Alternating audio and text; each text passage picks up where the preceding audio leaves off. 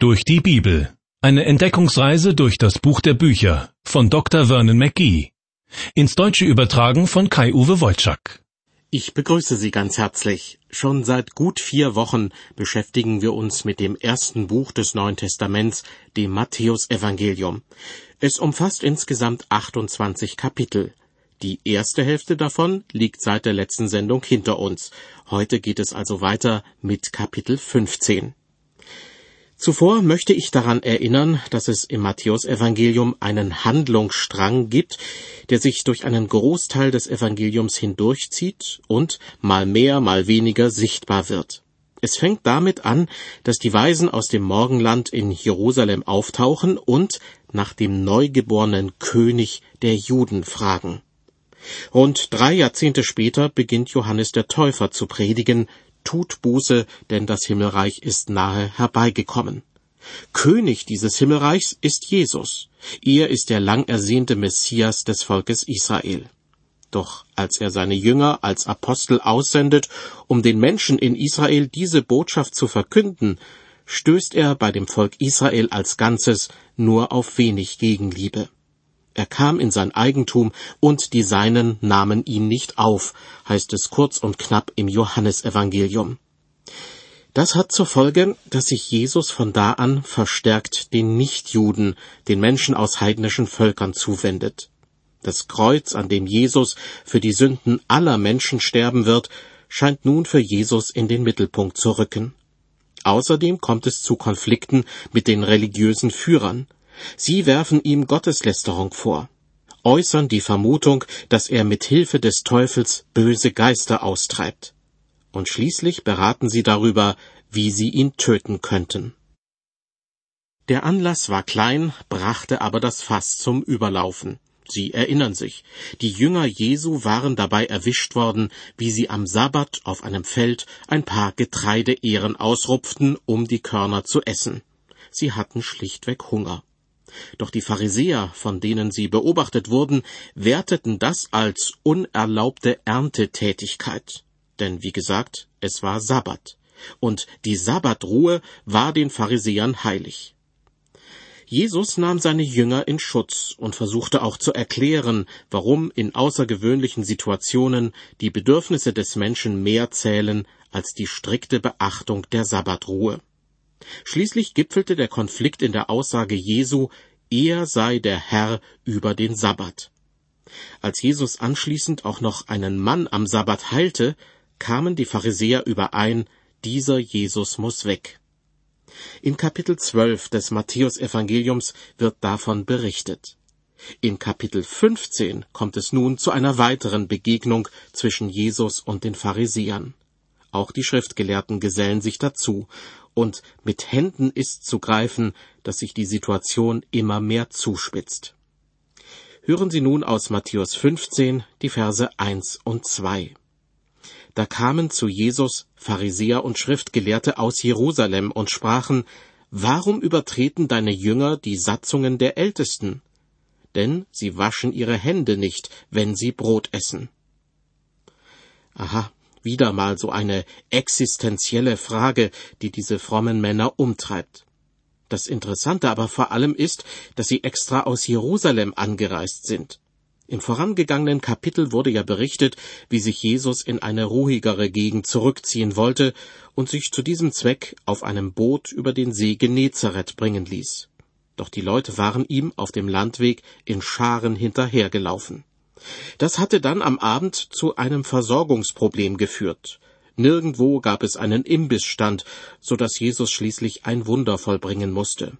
Fünftausend Mann plus Frauen und Kinder machte er satt. Auf den ersten Blick könnte man auf die Idee kommen, dass die Pharisäer und Schriftgelehrten Jesus einmal so erleben wollten, wie er sich vor dem einfachen Volk gab. Aber das war nicht der Grund ihres Besuches. Sie suchten nach einem Anlass, um ihn zu kritisieren. Und schnell wurden sie fündig.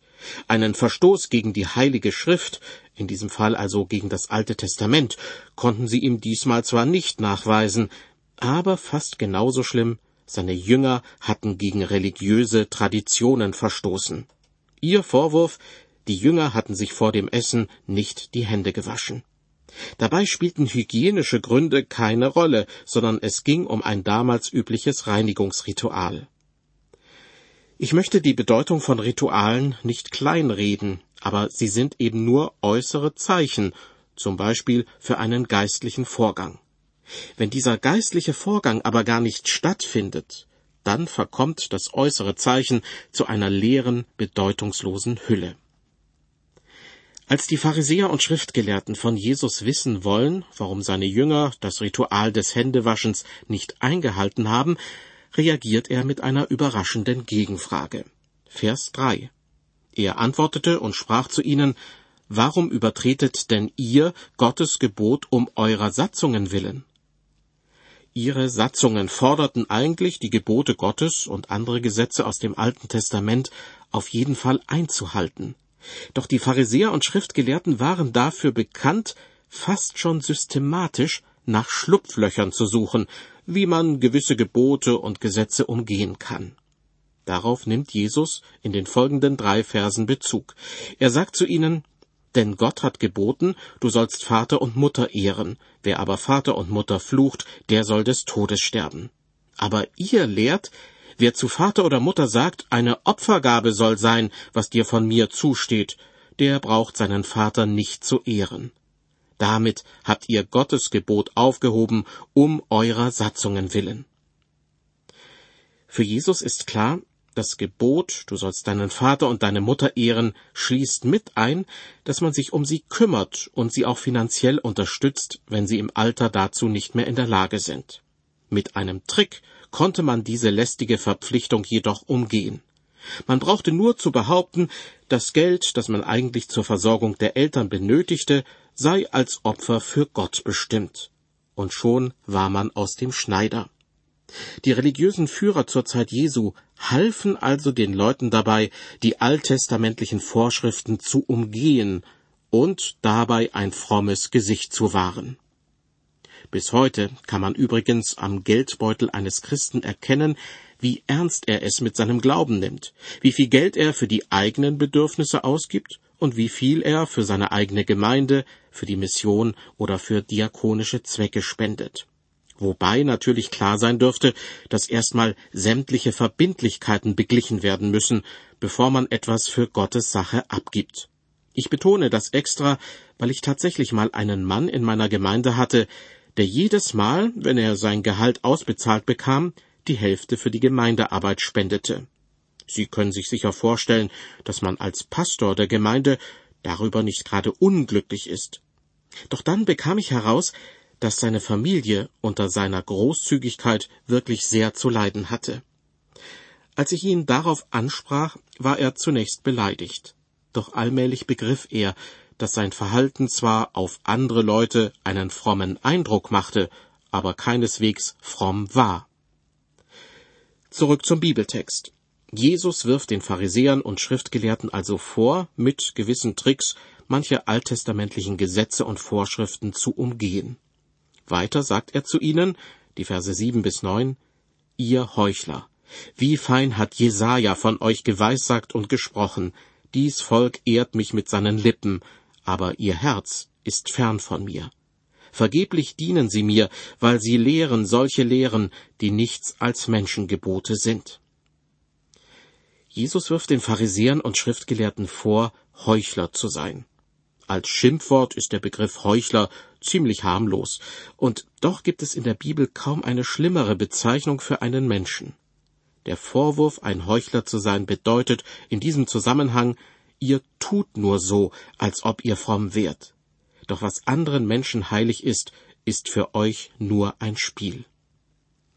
Diese religiösen Führer sind erpicht darauf, anderen Leuten auf die Finger zu schauen, um festzustellen, ob sie sich vor dem Essen auch ja vorschriftsmäßig die Hände gewaschen haben, aber wie es in den Herzen der Menschen aussieht, das ist ihnen völlig egal. Dabei ist allein das für Gott wichtig. Für ihn ist es ein Graus, wie die Pharisäer und Schriftgelehrten andere Leute auch noch dazu verführen, Gottes Gebote zu umgehen. Die Sache mit dem Händewaschen hat mich übrigens schon manchmal ins Grübeln gebracht, wenn ich irgendwo mitbekommen habe, wie Eltern ihre Kinder ermahnen, erst die Hände waschen, bevor du dich an den Mittagstisch setzt. So verständlich und richtig diese Aufforderung auch ist, so sehr hat es mich gewundert, was sich die Kinder anschließend im Fernsehen anschauen oder mit welchen Computerspielen sie rumballern dürfen. Von diesem Schmutz ging sicher eine größere Gefahr aus als von ungewaschenen Kinderhänden. Zurück zum Bibeltext. Nachdem Jesus die Pharisäer und Schriftgelehrten als Heuchler bezeichnet hat, ruft er das Volk zusammen. Möglicherweise hatten die Leute schon etwas mitbekommen von dem Konflikt und diskutierten selbst eifrig darüber, ob es wichtig sei, sich an die althergebrachten traditionellen Vorschriften zu halten, die im Alten Testament jedoch gar nicht zu finden sind.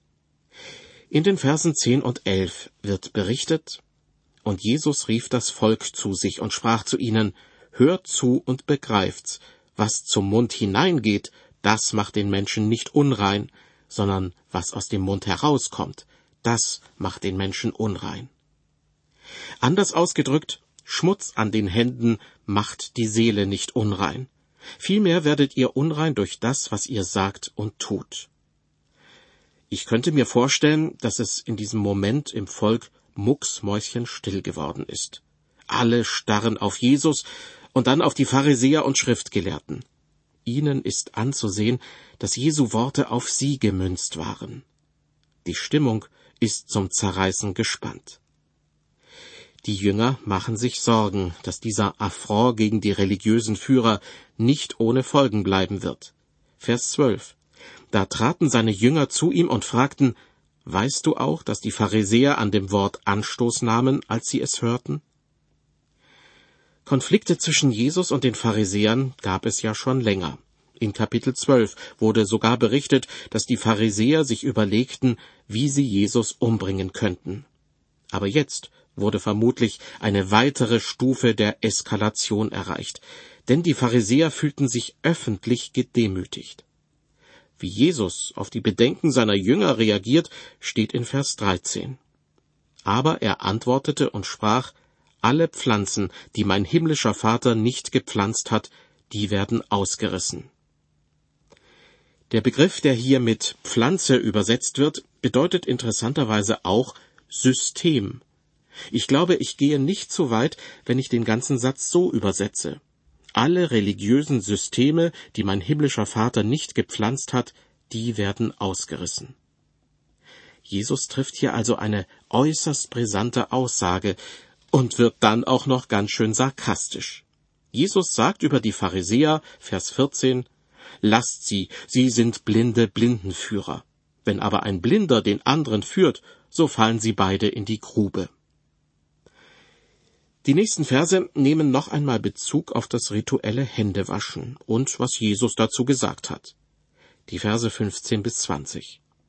Da antwortete Petrus und sprach zu Jesus, Deute uns dies Gleichnis. Und Jesus sprach zu ihnen, Seid denn auch ihr noch immer unverständig? Merkt ihr nicht, dass alles, was zum Mund hineingeht, das geht in den Bauch und wird danach in die Grube ausgeleert? Was aber aus dem Mund herauskommt, das kommt aus dem Herzen, und das macht den Menschen unrein. Denn aus dem Herzen kommen böse Gedanken, Mord, Ehebruch, Unzucht, Diebstahl, falsches Zeugnis, Lästerung. Das sind die Dinge, die den Menschen unrein machen. Aber mit ungewaschenen Händen essen macht den Menschen nicht unrein. Jesus zählt hier eine ganze Reihe von Verhaltensweisen auf, die den Menschen unrein machen, angefangen von bösen Gedanken über Unzucht bis hin zur Lästerung. Offenbar ist es so, dass sich der Mensch in den letzten 2000 Jahren in dieser Hinsicht kaum weiterentwickelt hat. Ganz im Gegenteil. Die neuen digitalen Medien zum Beispiel sind nicht nur eine Bereicherung für die Menschheit, sondern bieten auch neue Möglichkeiten für Betrüger und liefern Unzucht auf Knopfdruck direkt ins Wohnzimmer. Mit dem nächsten Bibelvers beginnt ein neuer Abschnitt in dem etwa drei Jahre dauernden Zeitraum, in dem Jesus in der Öffentlichkeit wirkte. Denn so viel wir wissen, verlässt er nun zum ersten Mal in diesem Zeitraum das Land Israel und geht in die Nähe der Städte Tyrus und Sidon. Diese Reise hat Symbolcharakter. Denn als König und Messias hatte er versucht, das Volk Israel für sich zu gewinnen. Seine Jünger hatte er als Apostel, so wörtlich, zu den verlorenen Schafen aus dem Hause Israel gesandt. Doch er wurde vom Volk Israel als Ganzes nicht angenommen. Ja, es kam zu Konflikten mit den religiösen Führern des Volkes. Einen dieser Konflikte hat er gerade hinter sich gebracht. Und nun verlässt er vorübergehend Israel und wendet sich damit den Nichtjuden, den Heiden zu. Seine Einladung lautet, davon wurden wir bereits im Zusammenhang mit Matthäus 11 überrascht, Kommt her zu mir alle, die ihr mühselig und beladen seid, ich will euch erquicken. In Matthäus 15 wird nun ab Vers 21 berichtet, und Jesus ging weg von dort und zog sich zurück in die Gegend von Tyrus und Sidon. Und siehe, eine kanaanäische Frau kam aus diesem Gebiet und schrie, Ach Herr, du Sohn Davids, erbarme dich meiner. Meine Tochter wird von einem bösen Geist übel geplagt. Und er antwortete ihr kein Wort. Da traten seine Jünger zu ihm, baten ihn und sprachen, Lass sie doch gehen, denn sie schreit uns nach. Das Markus Evangelium schildert ebenfalls diese Begebenheit. Dort ist zu erfahren, dass die Frau eine Griechin ist und in Syrophönizien lebt, also in jenem Gebiet, in dem sich Jesus gerade aufhält. Syrophönizien liegt westlich des Sees Genezareth und zieht sich ein ganzes Stück an der Mittelmeerküste entlang. Mit Sicherheit ist die erwähnte Frau keine Jüdin, sondern eine Heidin. Irritierend ist, dass sie Jesus mit der Bezeichnung Sohn Davids anspricht. Das empfindet er offenbar als eine Anmaßung, vielleicht auch als eine Anbiederung, denn es ist eine durch und durch jüdische Anrede. Deshalb schweigt Jesus zunächst einmal. Aber weil die Frau weiterhin lautstark um Hilfe bittet, wollen die Jünger, dass Jesus ein Machtwort spricht oder ihr hilft. Was er sagt, klingt ziemlich hartherzig. Vers 24. Er aber antwortete und sprach, ich bin nur gesandt zu den verlorenen Schafen des Hauses Israel. Dieser Satz erklärt, warum Jesus zögert. Jesus ist als derjenige gekommen, der dem Volk Israel schon von den Propheten angekündigt wurde. Er soll das Königtum Davids im geistlichen Sinne fortführen. Und als König wird er auch am Kreuz sterben. Ein Schild an dem Kreuz wird die Aufschrift tragen, dies ist Jesus, der Judenkönig. Das alles bringt Jesus dazu, jener Frau zu sagen, ich bin nur gesandt zu den verlorenen Schafen des Hauses Israel. Ihre Reaktion ist verblüffend. Vers 25. Sie aber kam und fiel vor ihm nieder und sprach, Herr, hilf mir. Nicht noch einmal verwendet sie die jüdische Anrede Sohn Davids, die von Jesus als unpassend empfunden wurde, sondern sie fällt vor ihm nieder als Zeichen ihrer Demut und redet ihn mit Herr an. Und nun ist er bereit, auf sie einzugehen. Trotzdem fallen erneut harte Worte. Die Verse 26 und 27. Aber er antwortete und sprach, es ist nicht recht, dass man den Kindern ihr Brot nehme und werfe es vor die Hunde. Sie sprach, Ja, Herr, aber doch fressen die Hunde von den Brosamen, die vom Tisch ihrer Herren fallen. Also, ich hätte auf dem Absatz kehrt gemacht, wenn mir Jesus solche Worte an den Kopf geworfen hätte. Aber wahrscheinlich gibt Jesus hier nur wieder, wie die Juden seiner Zeit sich selbst und die heidnischen Völker sehen. Sie sind wie Kinder, die selbstverständlich beim Essen am Tisch Platz nehmen, während die Heiden zusehen müssen, dass ein paar Brosamen für sie übrig bleiben. Die Frau, die Jesus angesprochen hat, ist bereit, diese Herabsetzung von Seiten der Juden anzunehmen. Abgesehen davon ist ihr Glaube so groß, dass einem die religiöse Grenze, die zwischen dem Gottesvolk und den Heiden besteht, fast schon als widersinnig erscheint. Vers 28. Da antwortete Jesus und sprach zu ihr, Frau, dein Glaube ist groß, dir geschehe, wie du willst. Und ihre Tochter wurde gesund zu derselben Stunde. Die Einladung, die Jesus einige Kapitel zuvor ausgesprochen hatte, kommt her zu mir alle, die ihr mühselig und beladen seid, ich will euch erquicken, die setzt er nun hier ganz praktisch in die Tat um und lässt die Tochter der Frau gesund werden. Jesus kehrt nach Israel zurück, in die Gegend rund um den See Genezareth, der im Matthäusevangelium Galiläisches Meer genannt wird. Wieder nimmt sich Jesus viel Zeit für kranke und behinderte Menschen und heilt sie. Die Anzahl geheilter Menschen wird mit der Zeit so groß, dass niemand seine Macht zu heilen anzweifeln kann. In den Versen 29 bis 31 wird berichtet, und Jesus ging von dort weiter und kam an das Galiläische Meer und ging auf einen Berg und setzte sich dort. Und es kam eine große Menge zu ihm, die hatten bei sich Gelähmte, Verkrüppelte, Blinde, Stumme und viele andere Kranke und legten sie Jesus vor die Füße.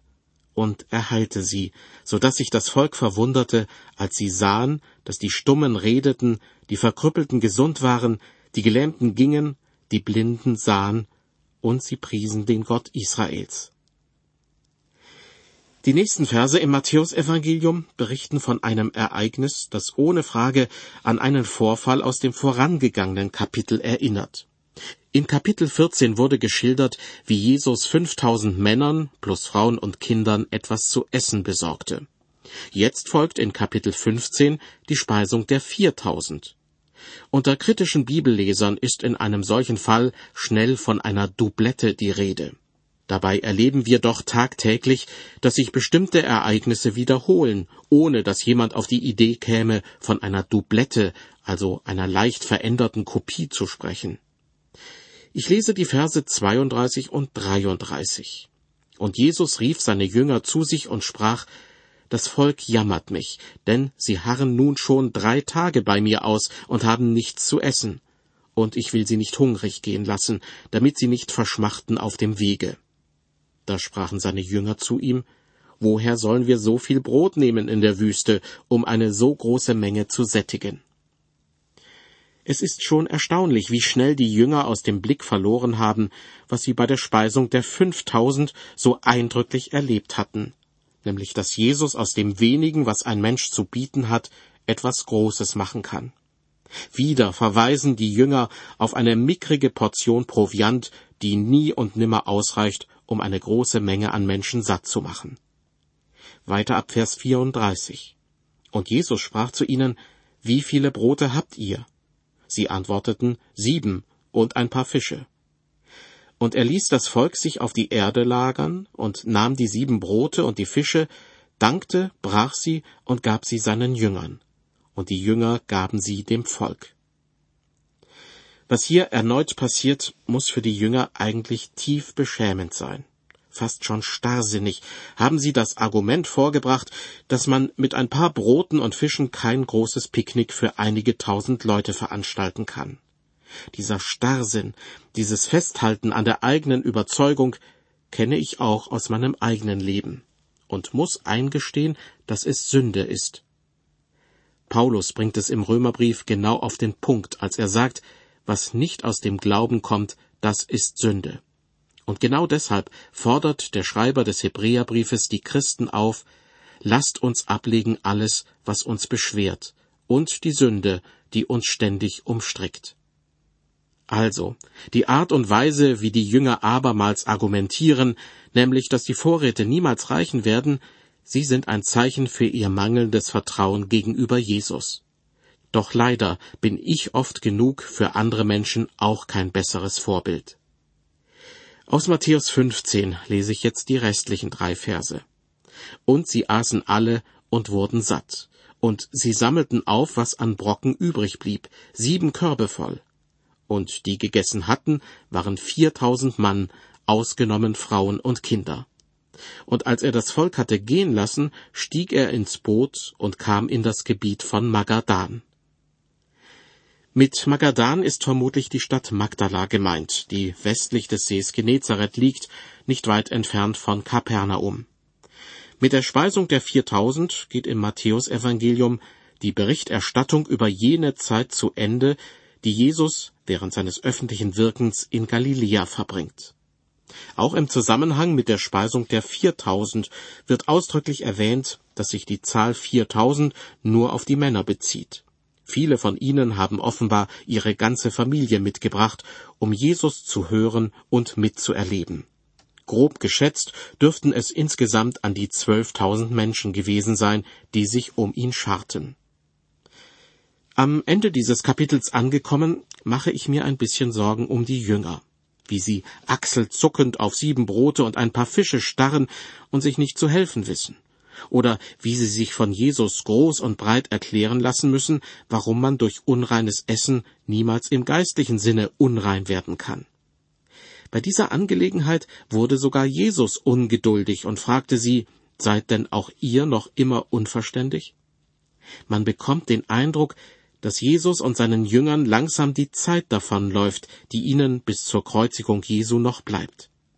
Jesus möchte die Jünger aber so gut wie möglich auf dieses schreckliche Ereignis vorbereiten. Aber ihre geistliche Reife lässt noch zu wünschen übrig.